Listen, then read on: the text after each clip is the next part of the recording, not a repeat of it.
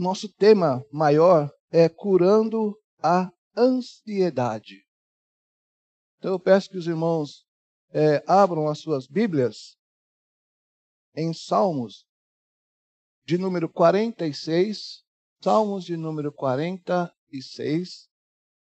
Nós leremos todo esse salmo para a meditação do nosso estudo nesta manhã.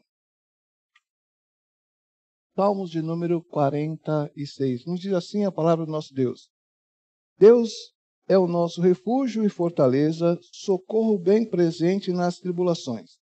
Portanto, não temeremos, ainda que a terra se transtorne e os montes se abalem no seio dos mares, ainda que as águas tumultuem e espumejem, e na sua fúria os montes se estremeçam. Há um rio cujas correntes alegram a cidade de Deus, o santuário das moradas do Altíssimo. Deus está no meio delas, jamais será abalada.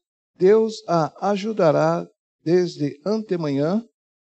Deus ajudará desde antemanhã. Bramam nações, reinos se abalam, ele faz ouvir a sua voz, e a terra se dissolve. O Senhor dos exércitos está conosco. O Deus de Jacó é o nosso refúgio. Vinde, contemplai as obras do Senhor que assolações efetuou na terra. Ele põe termo à guerra até aos confins do mundo, quebra o arco e despedaça a lança, queima os carros no fogo. Aquietai-vos e sabei que os, eu sou Deus, sou exaltado entre as nações, sou exaltado na terra. O Senhor dos Exércitos está conosco, o Deus de Jacó é o nosso refúgio. Então, dentro desse texto, né, dos filhos de Corá, que aqui está registrado no Salmo 46, nós vamos trabalhar algumas coisas, o assunto que nós gostaríamos de trazer para os irmãos. É claro que é somente levantar esta ideia né, deste assunto e, junto com elas, trabalharmos é, diversas é, posições. Né? É claro que aqui nós não estamos querendo é, trazer a posição final né, deste assunto, mas sim contribuir com ele para todo o nosso crescimento espiritual. Gostaria já de começar com alguns sintomas né, e também da participação dos irmãos nesse sentido. É, unha roída. Já chegou a ver algum irmão, alguma pessoa assim? Unha ruída? Dedos que ficam batendo. É, ou pernas que ficam cruzando para lá, cruzando para cá, né? É, diversos movimentos contínuos, né? Que até chega uma hora que a pessoa que está do lado fica irritada com isso. Então são sintomas que realçam a, presente, a presença de um, uma causa muito grande, que é justamente a ansiedade. Né? A ansiedade. Quem de nós já não passou, é, não sofreu desses sintomas que acabamos de listar, ou pode ser que você aumente esta lista de sintomas. Quem já não passou por isso? por, essa, por esse momento, nesse sintoma. Né? Muitas vezes está lá conversando, mas o dedo, o pé, está ali se mexendo, ansioso com alguma coisa. Né? Este, esse, efeito, esta, a causa né, de tudo isso é o quê? A preocupação. E nesta noite eu vivi isso, né, falando sobre, aqui não foi listado, mas a insônia é também uma ansiedade. E eu vivi ela hoje. Não consegui dormir.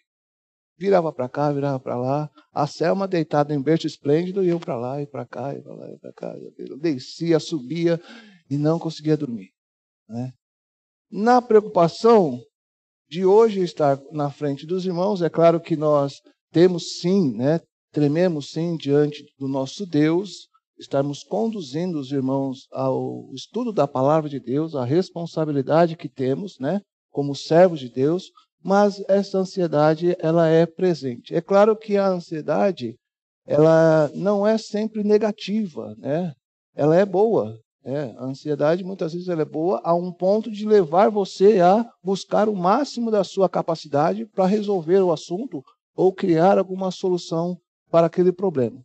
O problema é nós deixarmos que ela tome conta excessiva da nossa vida e aí nós começamos a ficar angustiado e tudo está acontecendo e aí vem o pânico, falta de ar e, e aí acontece diversas coisas, né? Eu tenho tido uma experiência Fala comigo, Pedro. Um minutinho só, gente.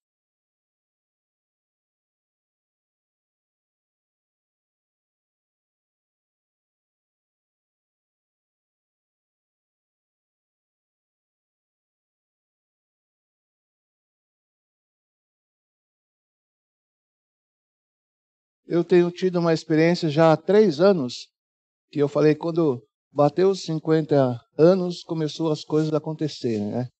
Eu fui, já contei aqui com alguns irmãos, eu fui fazer uma ressonância e é aquele exame que você entra num tubo, né?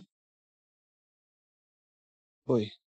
Era para mim ficar mais ou menos 40 minutos, não fiquei cinco coração começou, isso aqui, aquilo outro. Eu comecei a apertar o botãozinho lá para poder sair. Ah, vamos fazer o contrário. De entrar a cabeça, entre as pernas. Quando eu comecei a ver as pernas indo embora, eu apertei de novo, não dá, não dá. Eu precisei fazer o exame uma outra hora, mais sedado. Então, dali para cá, começou a existir na minha, na minha vida essa, essa ansiedade né? É, é, e demonstração disso. É, e aí eu comecei a ver, olha, está aí um, um momento que eu acabei passando por ele nessa virada de noite, que com certeza os irmãos devem também passar por isso. E eu gostaria de trazer isso a, a, a nós hoje, para que nós possamos é, juntos aprendermos da palavra de Deus e como tratar essa ansiedade e não deixar chegar a um ponto excessivo, extremo, que nós vamos ver aqui é, algum, algumas pesquisas né, que nós retiramos da internet e estudos da, que nós pegamos da revista, que venha atrapalhar a nossa vida cristã. Né? Porque eh, a ansiedade, ela, num determinado nível, ela é pecado. E nós precisamos deixar, confessar os nossos pecados e deixá-los. E como fazer isso no momento que nós estamos vivendo uma pandemia tão grande? Né? Que basta eu dar uma tossida aqui, as pessoas né?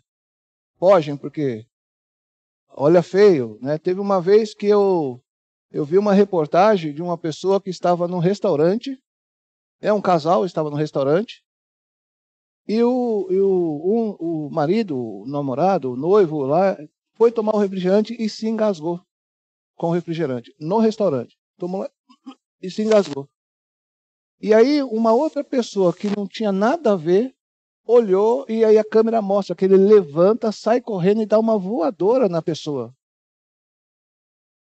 por tal agressividade e ansiedade do momento que, eles, que nós estávamos nós vivemos, né? Nós vivemos esse momento de março para cá em 2009, 19, 20, né? Nós vivemos essa esse momento. E eu achei, nossa, que isso, que absurdo.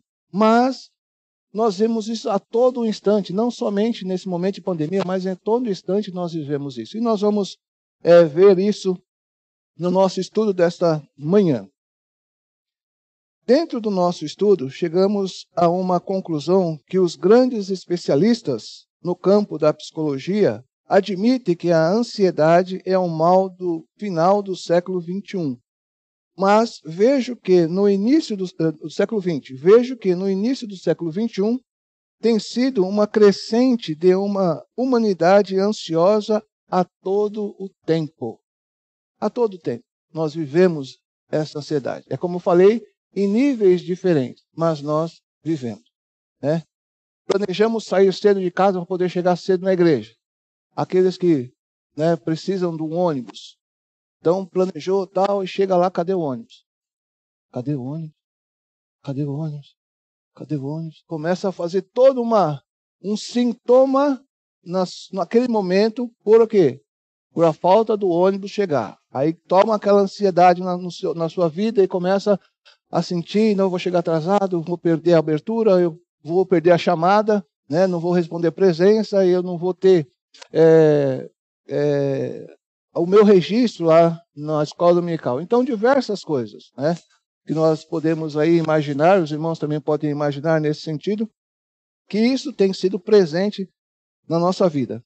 A rapidez com que as mudanças acontecem no mundo moderno ou pós-moderno, a substituição gradativa, mas inevitável do elemento humano na frente de trabalho pela tecnologia.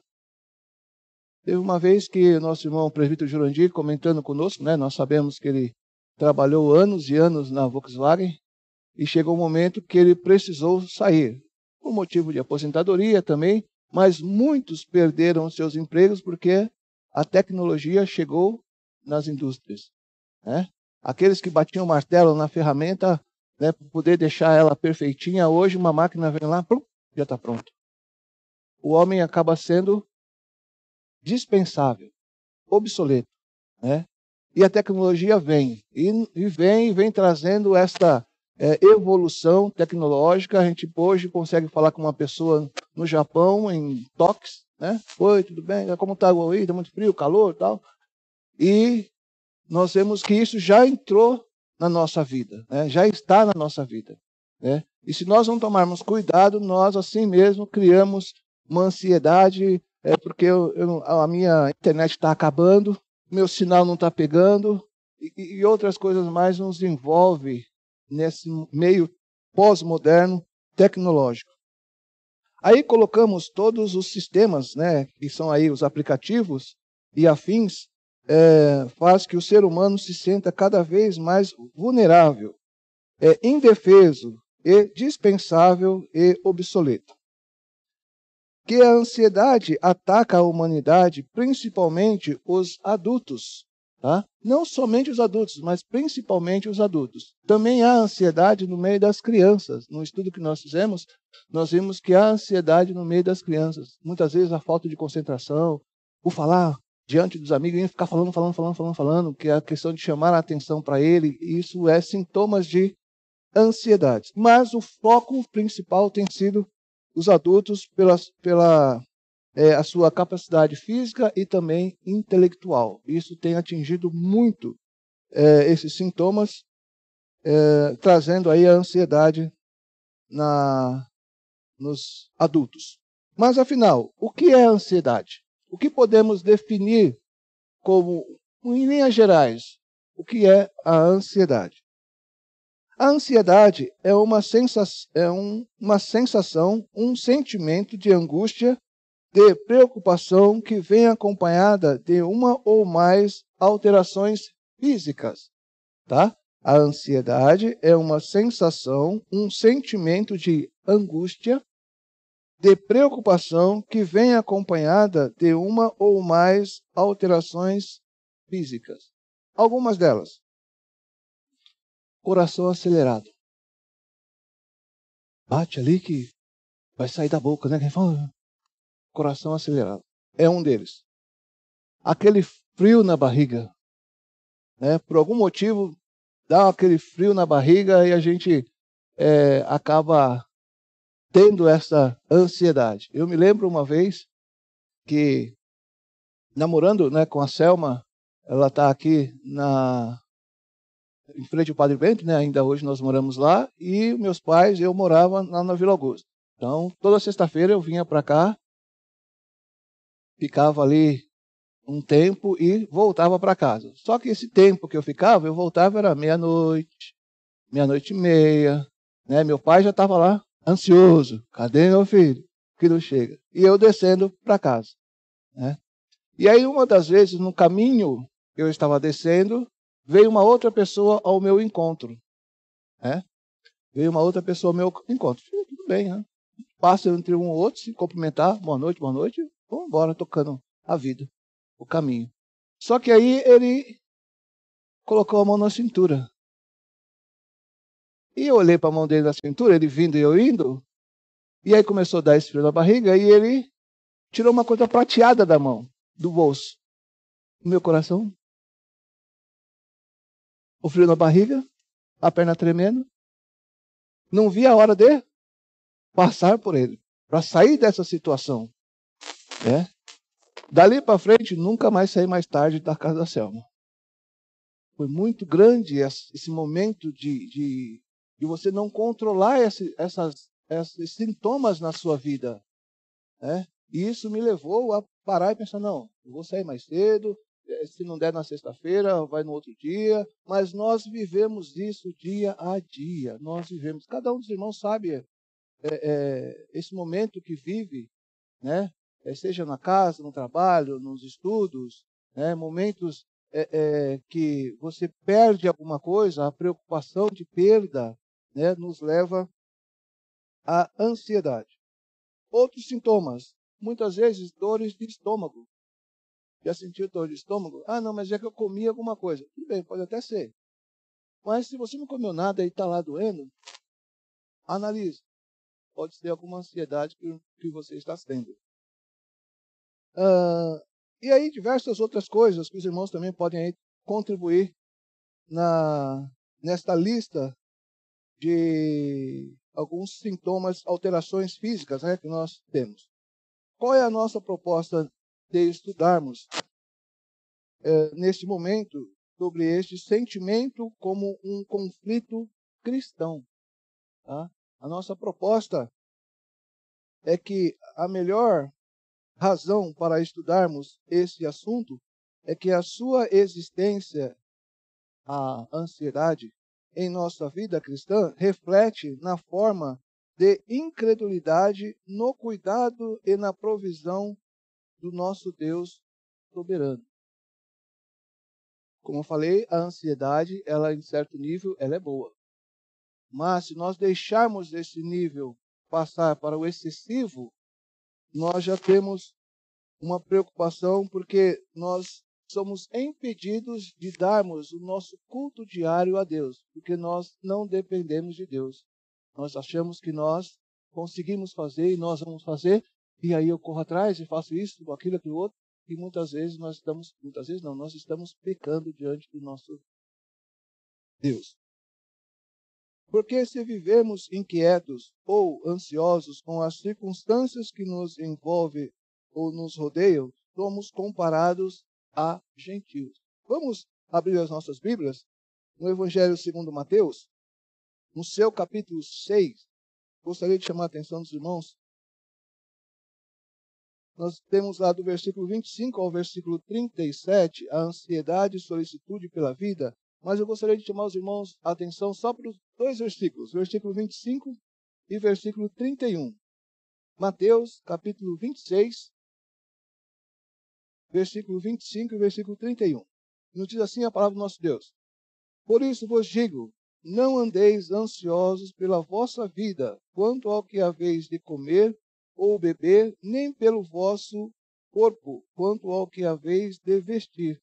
Não é a vida mais do que o alimento, e o corpo mais do que as vestes? 31. Porquanto não vos inquieteis, dizendo: com que, com, é, que comeremos, que beberemos, ou com que nos vestiremos? Nós vemos aqui né, o, o evangelista Mateus nos mostrando que nós não devemos ter ansiosos na nossa vida. Né? Não devemos, é, no entendimento da palavra de Deus, vivermos preocupados com o que nós vamos comer, o que nós vamos beber, é, ou o que nós vamos vestir. Né? Sabemos lá que o texto mostra que Deus compara é, ao lírio do campo, compara a, as aves dos céus, que Deus já cuida, mas mais ainda cuidando de nós, Deus servos. Consequentemente, nesta condição de ansiedade que o texto nos alerta, o nosso serviço de culto ao nosso Deus se torna impossível de ser realizado, pois achamos que Deus precisa do nosso empurrãozinho para resolver as nossas situações, né? os nossos problemas que acontecem na nossa vida. O que nós podemos dizer lá em Gênesis, no seu capítulo 15, quando Deus anima Abraão, ele promete um filho. Mas sabendo que Abraão e Sara já eram velhos e de idade avançada, né? E como o texto fala, muitas vezes, Sara, Abraão, né? Ó, oh, Senhor, não dá mais, é forçar demais esta promessa, né? Mas aí nós vemos que Deus, na sua graça e na sua misericórdia, concede a eles sim um filho. Mas só que, como nós vemos lá o texto, nós conhecemos, vemos que Abraão, Abraão e Sara dão um jeitinho, né? Vamos falar como nós aqui, o jeitinho brasileiro, né? Ou o jeitinho judaico de ter, né? É, vendo que a promessa não chegava, né? Porque a promessa durou aí 20 anos depois que Deus falou com Abraão, depois de 20 anos, a promessa não chegava, eles começaram a dar um jeito. É, e aí nós sabemos que a história nos conta esse tipo de jeito, o que fez e o que o, o casal caiu em pecado, né? levando é, a uma nação e a outra nação. É, irmãos, é, até hoje aí, tendo as suas diferenças diante desse ato de ansiedade. Né? Imagina, imaginemos nós esperar 20 anos por uma promessa que, oh, Deus falou, mas Deus falou, mas será que não é? é como o irmão, oh, cara, você já não pode, e aí é verdade, eu não posso mais, mas eu tenho a minha serva, que é minha serva, você pode coabitar com ela, e aí tá né, a promessa sendo realizada. Esta ansiedade levou Abraão e Sara a pecarem diante do nosso Deus. Também nós vemos no Evangelho de Lucas, no seu capítulo 12, vamos abrir as nossas Bíblias lá no agora Evangelho segundo Lucas, capítulo 12, versículos 22. Também, né, falando dessa solicitude, né, nos adverte sobre a ansiedade e solicitude pela vida, né, tendo aí atenção no versículo 25. Lucas capítulo 12, versículo 25. Qual de vós, por ansioso que esteja, pode acrescentar um côvado ao curso da sua vida? Um segundo ao curso da sua vida? Né? Um instante ao curso da sua vida, por mais que ansiosos nós estejamos e realizamos, nós vamos conseguir acrescentar? Não vamos. Né? Porque Deus já tem tudo determinado conforme a sua soberana graça. Na parábola dos dois fundamentos, é, registrado lá em Mateus, no seu capítulo 7, eu me chama muito a atenção esse texto, essa parábola, porque muitas vezes nós somos alertados ou o povo né, tem sido alertado sobre aquele que vem para a igreja, ele é abençoado. É verdade, Deus nos abençoa. Sim, na sua graça, no seu Filho Jesus, nos abençoa. Mas nós continuamos tendo as nossas tribulações. Né? E muitas das vezes as pessoas, né, igrejas têm levantado é, propostas que não. Você é da minha igreja, acabou os seus problemas. Né? Venha para a minha igreja que Deus abençoa você de tal forma que você não tem mais nenhum tipo de problema. E aí nós vemos muitos é, indo é, nesta onda, vamos dizer assim, e lá na frente tem as suas decepções. Então, só chamando a nossa atenção no Evangelho Segundo Mateus, capítulo 7, versículo 24 ao versículo 29, nós vamos ali ver os dois fundamentos. Né? Sabemos lá que aquele homem é prudente que fez a sua casa na rocha e aquele homem insensato que fez a sua casa na areia. Né? Agora, olha o que é interessante para nós no versículo 25 e 27. Caiu a chuva, transbordaram os rios, sopraram os ventos, deram contra com ímpeto contra aquela casa que não caiu, porque fora edificada na rocha. a nossa casa está edificada na rocha, que é Cristo. Mas a chuva cai, transborda os rios, sopra os ventos, dão com ímpeto contra aquela a nossa casa. Nós sofremos as tribulações. Nós não somos, só porque estamos na igreja, somos filhos de Deus, que nós não vamos sofrer. Nós vamos sofrer sim. Como também o ímpio sofreu. Nós vemos lá no versículo 27, também aquele homem que fez a sua casa na areia, o vento bateu, a chuva caiu, os rios transbordaram e a casa dele caiu. Por quê? O seu fundamento não estava na rocha, estava na areia. Então, é, essa parábola me chama muita atenção que não é porque agora eu sou crente, eu estou blindado. Essa pandemia mostrou mais ainda que nós não estamos blindados. E as coisas que vêm no nosso dia a dia, nós não estamos blindados. Né? É, acho que semana retrasada, os irmãos aí acompanharam que a nossa irmã Adriana, acho que foi fazer um, um, um exame médico e estacionou o carro, alguma coisa assim. Quando voltou, cadê o carro? Nossa, um carro que foi duro para comprar. E ela comentou que não, esse carro era especial porque tinha isso, tinha aquilo, aquilo outro, as minhas é, dificuldades e tal. E aí nós vemos, ué, mas espera aí. Não é filho de crente, não é crente, mas vai acontecer essas coisas também? Vai. A ansiedade vem? Vem. Nós vivemos nesse mundo? Vivemos. Então precisamos o quê? Tomar esse cuidado para não deixarmos que a ansiedade cresça em nossa é, vida e passe para uma obsessão, né? Então precisamos saber. Quando o povo de Deus estava no Egito, como escravos, Deus enviou as dez pragas, né? Não vou entrar no assunto, porque é o que nós estamos vivendo né, nos cultos é, com o reverendo Sandoval. Mas eu pergunto aos irmãos: o povo de Deus estava no Egito. As dez pragas foram para o Egito por quê? Qual foi o motivo da manifestação das dez pragas? A glória de Deus. Verdade. Mas qual outro motivo? Que o povo pudesse sair lá do jugo de Faraó e adorar a Deus no deserto. Né?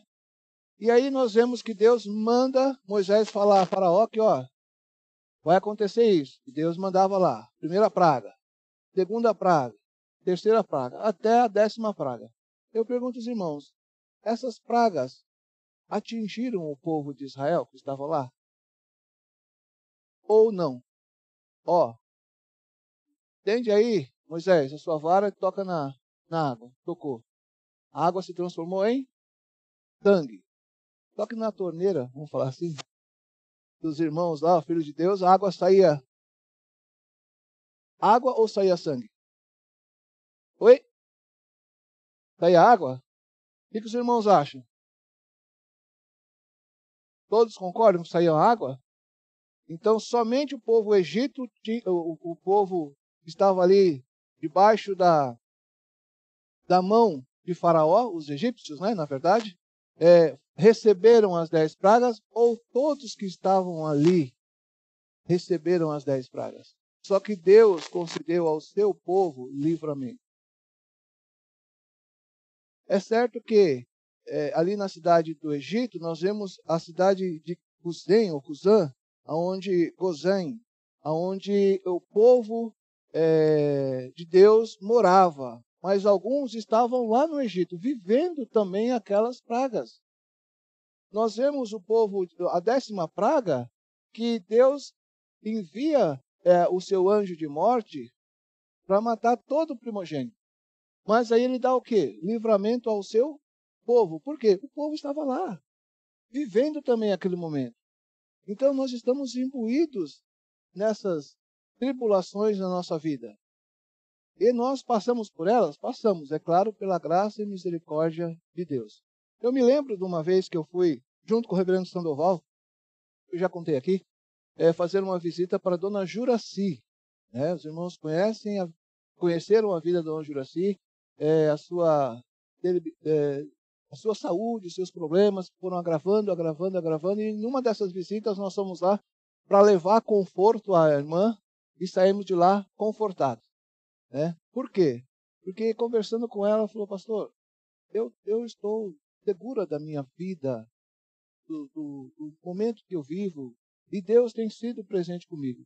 Mas eu fico, é, assim, preocupada e, e, e, querendo saber como as pessoas que não têm Deus conseguem, ou não, não é que conseguem, mas passam por isso, mas blasfemando, mas reclamando, é, é, condenando a todo mundo, porque não tem uma base firme, sólida em Deus, para descansar o seu coração.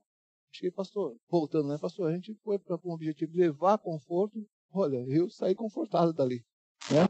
Pela firmeza da irmã. Passando por tribulação? Sim, passando por tribulação. Mas, é, debaixo da graça do nosso Deus. O que dizer então da oração sacerdotal de Jesus, registrada no Evangelho de João, lá no capítulo 17, versículo 15 a 20. A vontade soberana de Deus, Pai, é que vivemos. Né? Lá ele diz que, Pai, eu rogo por esses, né, que estão os discípulos, rogo pelos discípulos, para que não os tire do mundo, mas os livre do mal. Né?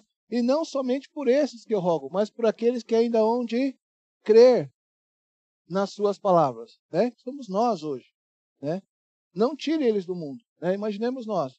Abiail, ela foi salva, reconheceu que, dá licença, irmã, reconheceu que Deus é, tem um papel fundamental na sua vida, no, estado pecaminoso, aceitou a Cristo. Uh, subiu. Ah, o nosso irmão André Salvatierra também uh, subiu. O que está acontecendo? Para as pessoas que estão vivendo ao lado dos irmãos. Pai, sumiu aquela pessoa lá. É, sumiu. Mas o que está acontecendo? Como tirar os filhos de Deus do mundo e não dar testemunho da obra de Cristo na sua vida? Nós continuamos vivendo neste mundo para que nós possamos testemunhar da graça de Deus, dia após dia momento após momento. É o ID, né? Que nós temos visto já em outras palestras, é id pregai o evangelho, testemunhando, falando, né? Para que outros venham a conhecer a glória de Deus na nossa vida e assim também ser salvo por ele. Então, na oração sacerdotal, Jesus mesmo é, é, é, pede ao Pai que não tire os seus discípulos do mundo, mas livre-os do mal. Né? Com certeza lá também as ansiedades eram muitas. Né? Imaginemos Paulo sabendo que é, ia para as cidades para pregar o evangelho e lá esperava cadeias, é, açoites, né?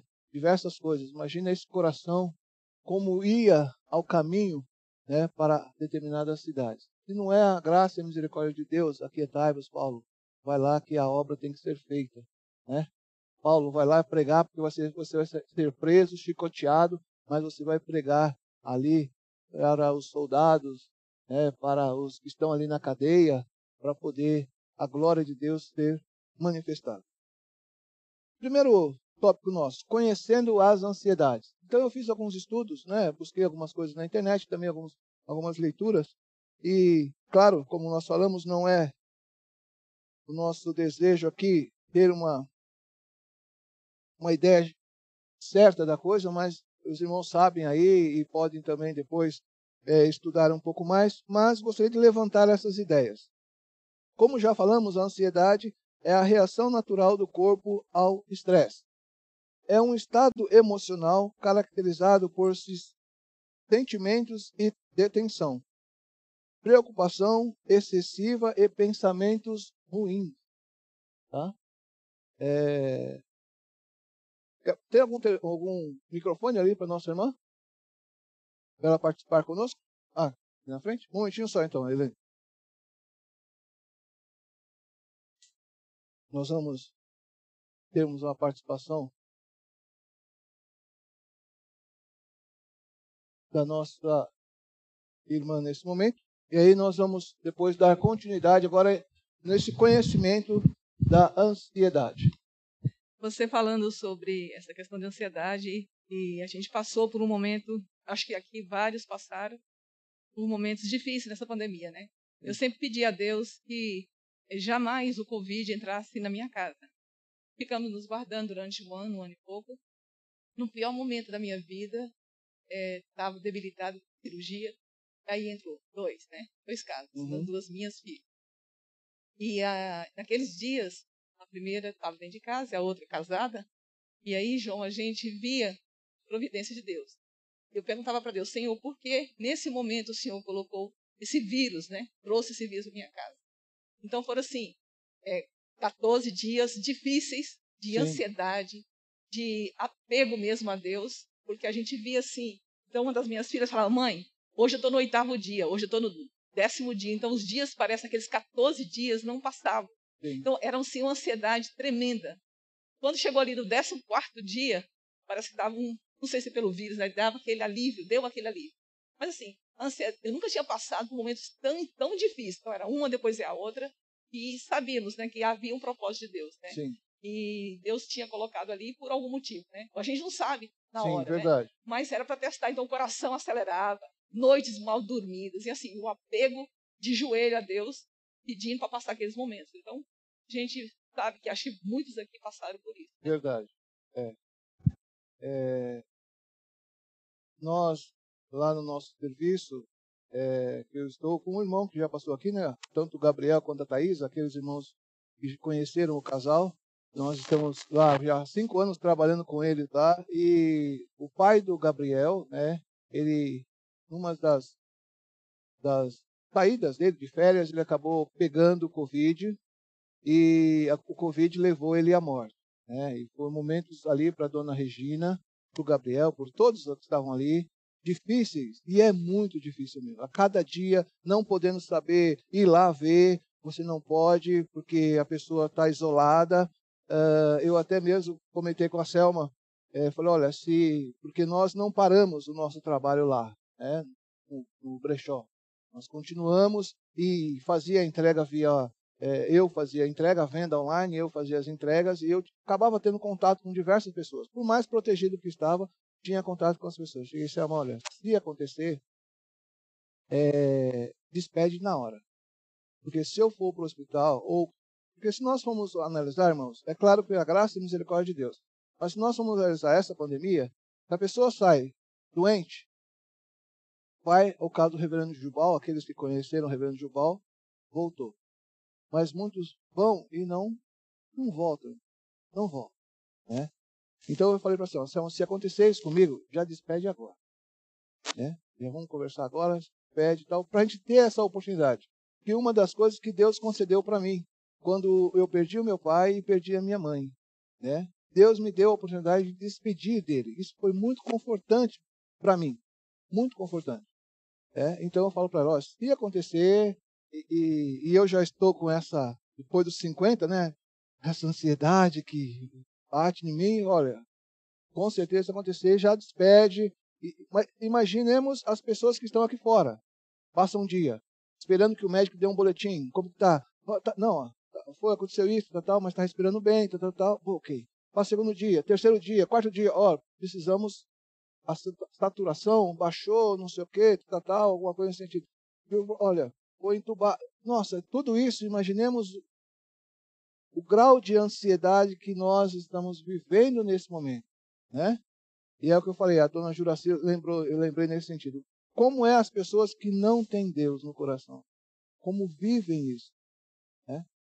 Então, nós que temos Deus no coração, nós devemos é, é, olharmos para Deus, buscarmos a Deus em oração, né? como a irmã fez, rogando pelos filhos, rogando por todos os, os os queridos, e pedir a Deus entendimento do seu plano soberano na nossa vida.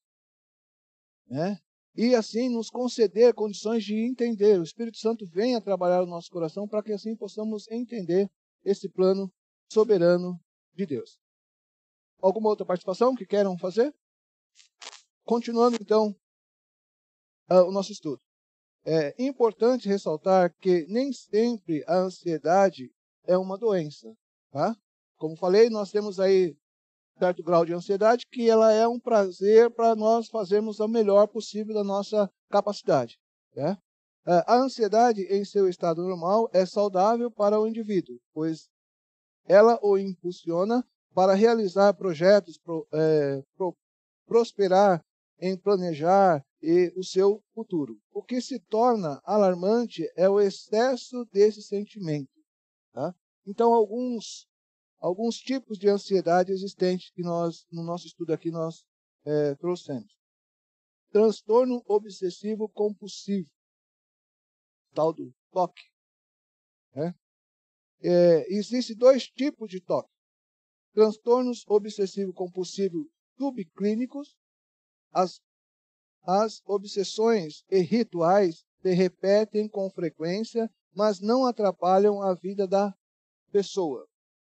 Né? Temos essa esse momento que a pessoa tem esse toque, tem os seus momentos que ele vai lá e mexe nisso, arruma aquilo, aquilo outro, aquilo outro, tal, mas não atrapalha a sua vida. Esse é um. E o tr transtorno obsessivo compulsivo, que é o próprio é, dito. As obsessões persistem até o exercício da compulsão que alivia a ansiedade. É aquele que não, eu preciso ir lá e arrumar o, o óculos da, da Abiail que está torto. Enquanto eu não fizer isso, vai ficar. Eu estou aqui falando, mas eu olho para ela de novo e ela não vai se tocar disso. Gente, a Abiail, um problema. Então, são esses dois tipos que nós identificamos no nosso estudo. Algumas definições. O transtorno obsessivo compulsivo é caracterizado por pensamentos e medos é, e medos, obsessão, que leva ao comportamento compulsivo, né, que nós falamos. O toque costuma se concentrar em temas como medo de germes ou necessidade de organizar objetos, né? Nós vemos lá, vamos arrumar o óculos do Abiail porque está tá tortinho. É, de, é, objetos de uma maneira específica, né? Nós, aí estudando lá, eu vi diversas pessoas que realmente têm esse problema. Vê lá o lápis, põe o lápis direitinho, o quadro está torto. Não, vai lá, arruma o quadro, deixa tudo perfeito na sua casa, na sua vida. Né? Isso tem sido é, esse toque, é, esse, essa obsessão excessiva. Tratamento inclui psicoterapia, medicamentos ou ambos os dois juntos é, informa que o caso, no Brasil, nós temos em torno de 150 mil adultos que sofrem desses dois. Tá? É, o tratamento pode ajudar, mas é, essa extrema doença não tem cura. Tá? Esse toque excessivo, esses dois termos, né, o compulsivo, o subclínico e também o próprio transtorno obsessivo. Tá? Geralmente é diagnosticado pela própria pessoa. Tá? A gente até vê as pessoas, nossa, ela vai arruma. Ah, o banco está torto. Por favor, aí arruma esse banco aí e tal. E, a própria pessoa vê isso. Tá? É, e não requer nenhum é, exame labor, laboratorial. Tá? Agora, um outro tipo de é, ansiedade. Transtorno de ansiedade generalizada é o TAG. Ou outro nome, de, ansiedade generalizada em diversas outras áreas. Tá? O, tra uh, o transtorno de ansiedade generalizada pode ocorrer em qualquer idade. Lembra como falamos que até criança, em qualquer idade.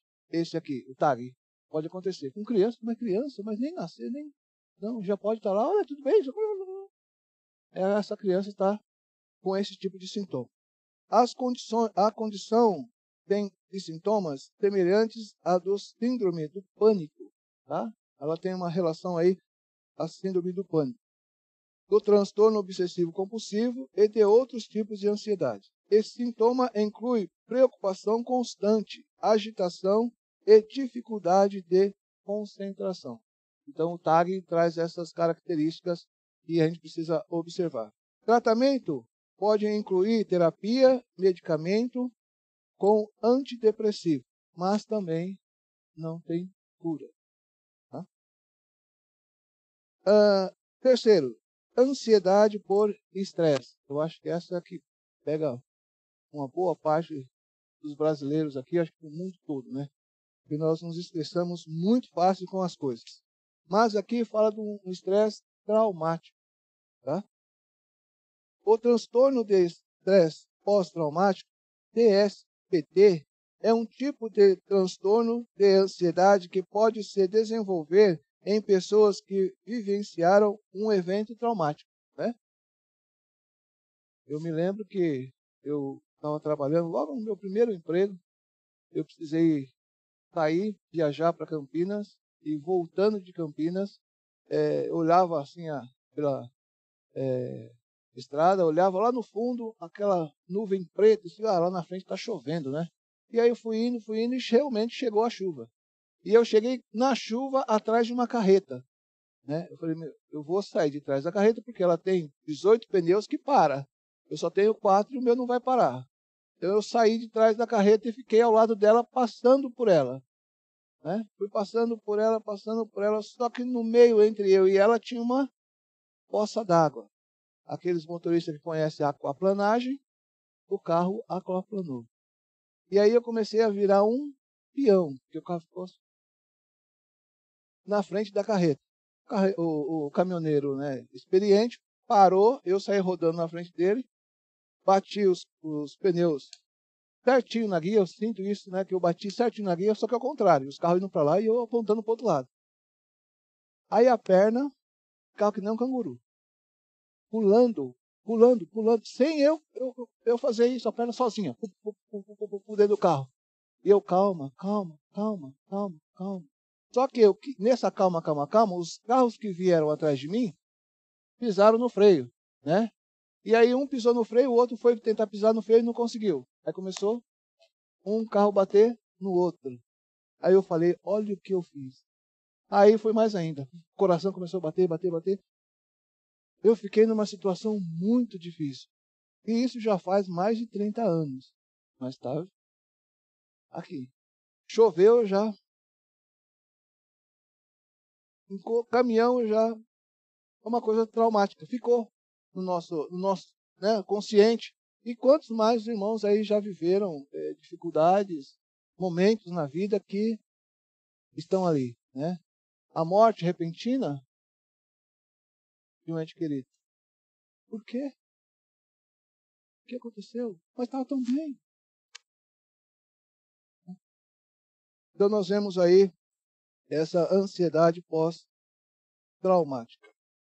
Também tem as suas causas e nós vamos tentar adiantar porque a, a superintendente já desceu. É, a causa da ansiedade. Qual é a causa da ansiedade? Até aqui temos falado da ansiedade como uma ameaça. Mas o que vem a ser esta ameaça? A ansiedade é uma reação característica do ser humano quando ele presume que está correndo risco de vida devido a uma guerra ou por uma, uma catástrofe, que foi o caso que nós contamos, ou que estamos vivendo nesse momento que é a pandemia. Tá? Essa causa né, que nós estamos vivendo, ela nos gera essa ansiedade, como foi contada pela irmã, como nós temos vivido, né? Porque não somente os nossos familiares, mas amigos nossos que estão vivendo, parentes distantes, que nós não vamos mais se despedir deles, porque o momento nos leva a tomar atitudes diferentes, né? É, é uma outra e uma outra ameaça de grande ansiedade está é, que eu gostaria de trabalhar com os irmãos hoje e agora, né? É, chamando a atenção de todos, é para o campo da religião. Ué, mas como assim? Nós estamos falando de ansiedade, mas estamos olhando para fora. Não, nós vivemos isso. Né? Como nós vimos lá, é, os textos no início da nossa é, mensagem, né, nosso estudo, Deus não nos livra das tribulações. Nós passamos por elas sim, pela graça e misericórdia de Deus.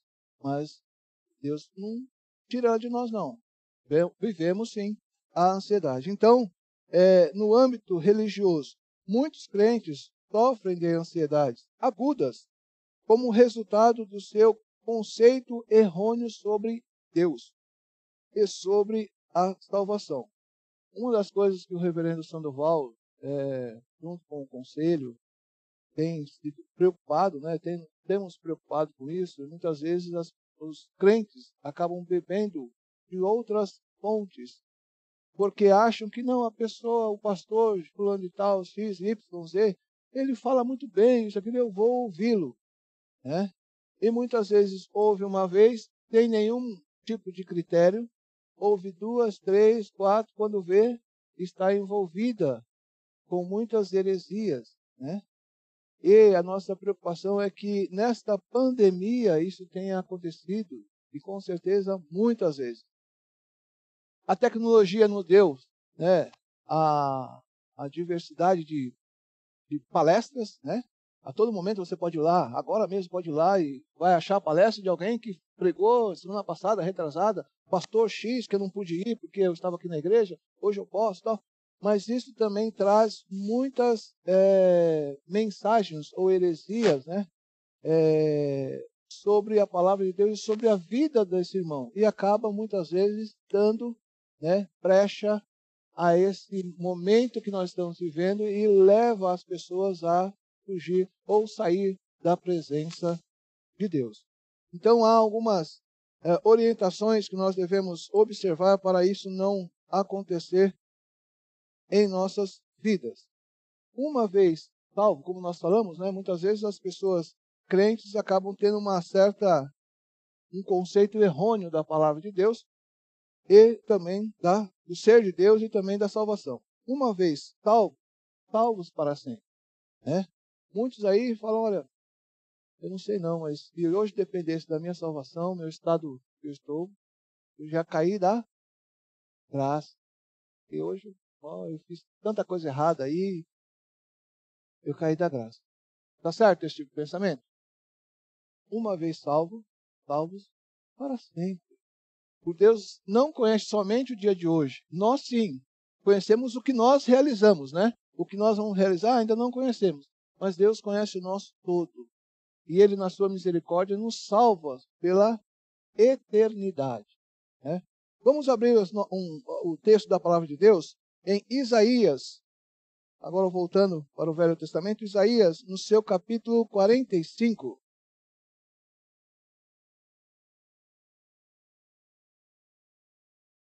Isaías 45, no seu versículo 17. Nos diz assim a palavra do nosso Deus. Isaías 45, 17.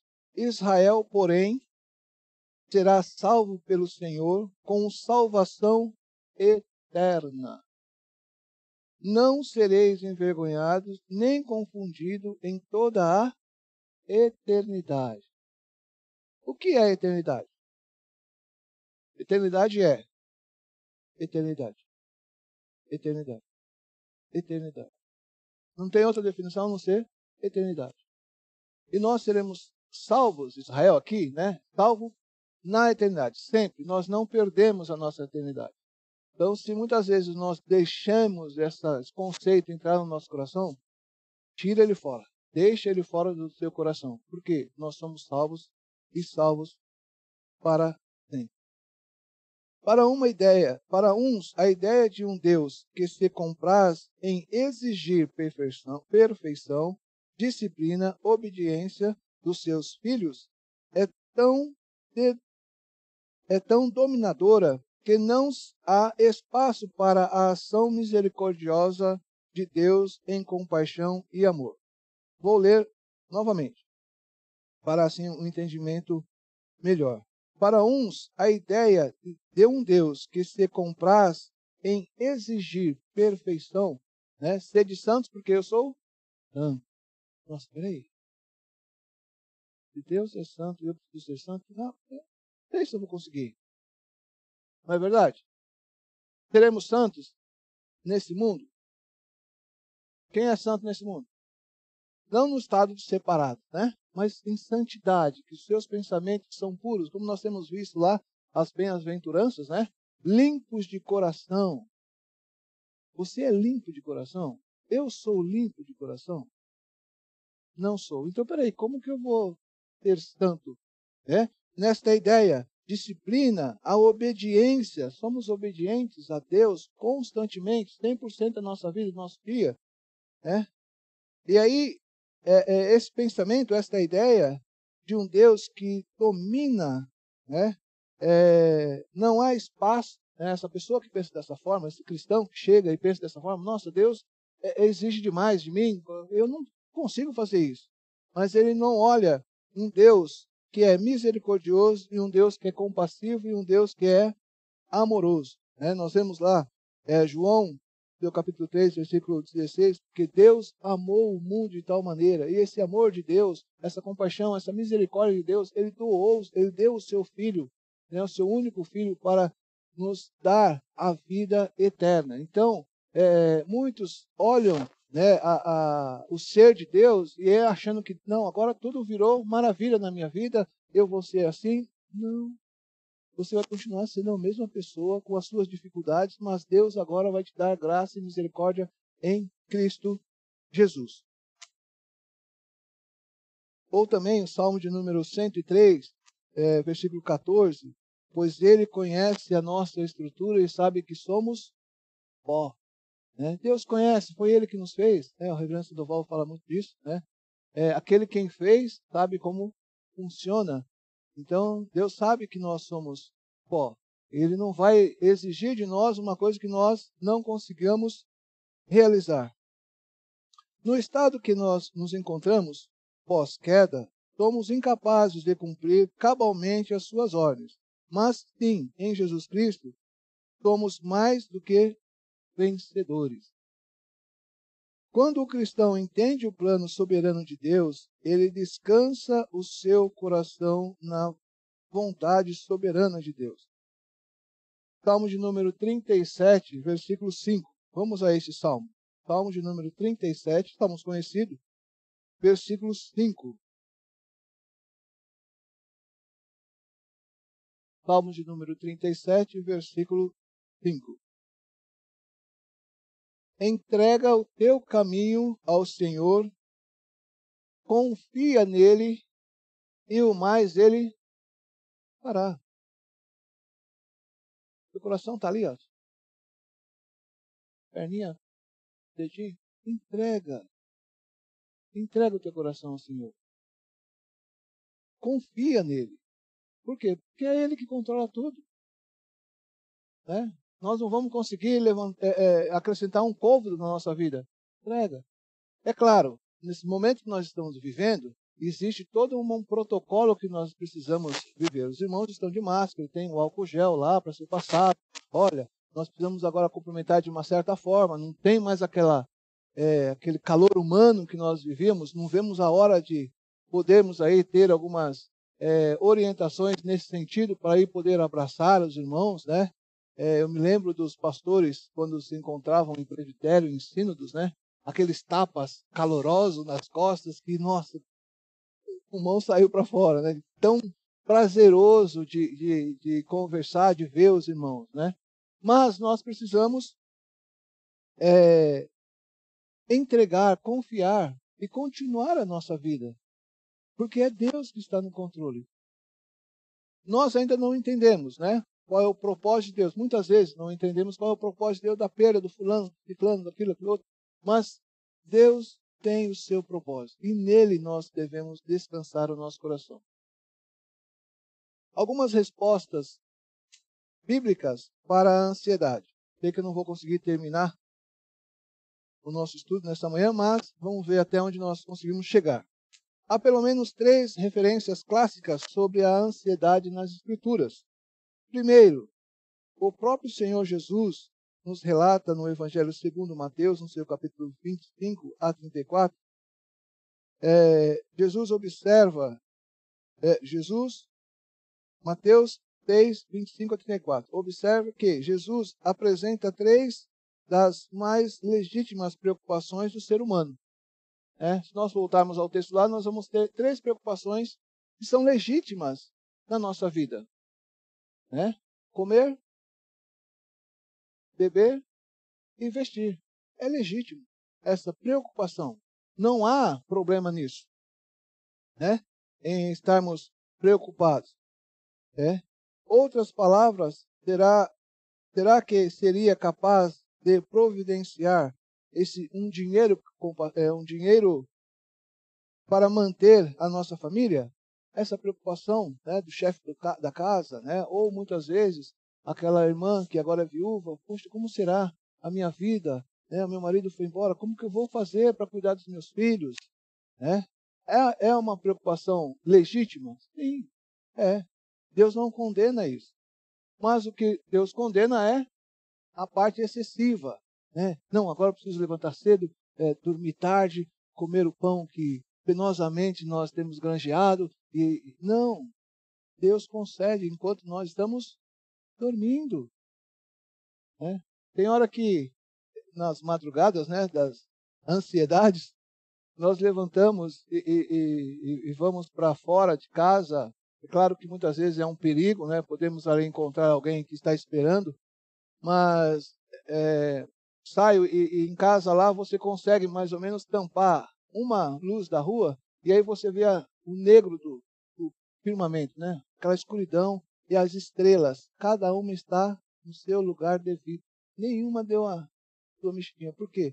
Os planos de Deus continuam sendo é, exercidos, né?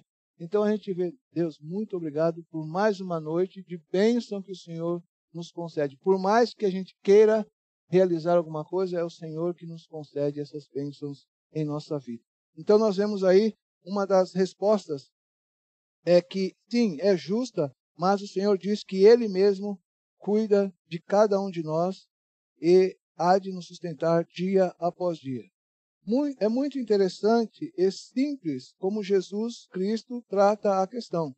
Ele não manda que o, cristão saia lendo mais a Bíblia ou faz campanhas de oração, jejum, né, essas correntes, mas que quem muito lê a Bíblia, sim, é mais abençoado, porque conhece a palavra de Deus, a sua vontade e aí vai passar por essas dificuldades com tranquilidade, essas ansiedades com tranquilidade, né?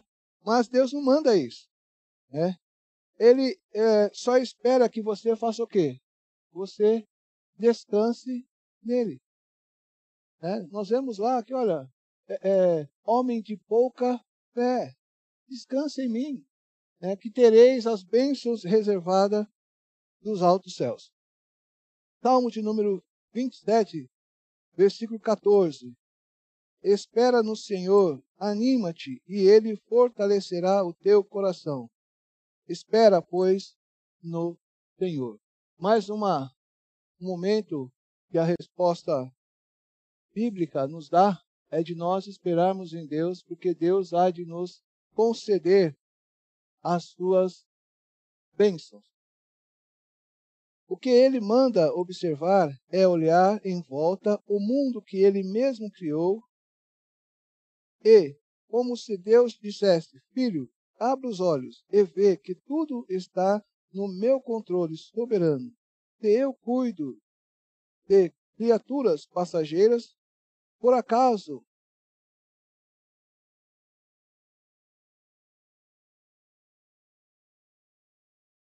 por acaso não cuidaria melhor ainda de ti? Observe. Esses dias o, o irmão Gabriel lá, ele comprou um, um, cachorro que o outro faleceu. E aí ele tá dando as ração lá pro cachorro tal. E uma hora lá ele voltou. O cachorro não estava comendo ração, mas quem estava comendo eram as pombas. Né? As pombas estavam comendo ração. Pô, agora eu estou além de alimentar cachorro, estou alimentando pomba. Pois é, é o decreto soberano de Deus né, na criação. Né? Eles plantam? Não. As aves não plantam, não cuidam. Né? Mas Deus, na sua graça e misericórdia, tem cuidado. E não há de cuidar de nós? Né? Por que ansioso nós ficamos? Né? Sim, a ansiedade boa, ela é, é, é permitida por Deus. Mas não deixemos, mais uma vez, de levarmos a essa é um nível bem mais elevado em nossas vidas. O melhor remédio para a ansiedade que se apresenta diante de nossas vidas é a nossa fé na providência soberana de Deus. É, eu gostaria de só terminar aqui esse setor, mas teríamos mais coisas para trabalhar, mas chamar a atenção dos irmãos pela é, no capítulo 5, no inciso 1 da nossa confissão de fé de Westminster, o que ele fala sobre a providência de Deus. Nos diz assim: Vejamos quão prática e confortável é a declaração da confissão de fé de Westminster. Pela sua muito sábia providência, Deus continua a sustentar todas as suas criaturas em existência, e segundo o seu infalível, a sua infalível presciência e o seu livre e imutável conselho de sua própria vontade, Deus, o grande Criador de todas as coisas, para o louvor da sua glória e de sua sabedoria, poder, justiça, bondade, misericórdia, sustenta, dirige, dispõe e governa todas as suas criaturas, todas as ações e todas as coisas, desde o maior até o menor, como o seu fim último e a manifestação da sua glória. Então, lá na nossa Confissão de Fé de Westminster, no seu capítulo 5, no inciso 1, vai falar sobre essa providência de Deus. Né? Deus na sua providência, nos concede a sua sabedoria, nos concede o seu poder, nos concede a sua justiça, nos concede a sua bondade, a sua misericórdia, né? Tem nos concedido dia após dia o seu direcionamento, seja do menor, né, como nós falamos da pomba, vamos falar assim, até o maior a cada um de nós. Deus está no controle de todas as coisas. Um último texto que eu gostaria então que os irmãos acompanhassem nessa leitura para fecharmos então o nosso estudo, sabendo que nosso tempo já foi, é um texto também conhecido por todos, né? Que está lá em 1 Pedro, no seu capítulo 5, no seu versículo 7. Ali são vários conselhos, conselhos que são dados por parte de Pedro aos irmãos ali naquela igreja. E no versículo 7 nos diz lá: lançando sobre ele toda a vossa ansiedade, porque ele tem cuidado de vós. Lancemos, irmãos, as nossas ansiedades, né, é, as extremas, né, as nossas preocupações extremas, mas confiemos né, no nosso Deus, né, dia após dia. Né, possamos nós é, ter né, o, o, o nosso descanso de todas as preocupações que venham a nós, né? Que Deus permite que nós passemos por ela, né? Seja nessa pandemia ou outras coisas que ainda hão de vir, né? As variantes que falam de algumas delas, ou doses que estão sendo aí acrescentada mais uma, ou outras coisas mais que venham acontecer, descansemos o nosso coração no Senhor Deus, né? Para que assim a sua glória possa ser manifestada no seu povo e outros venham a crer em Deus pela instrumentalidade do povo de Deus.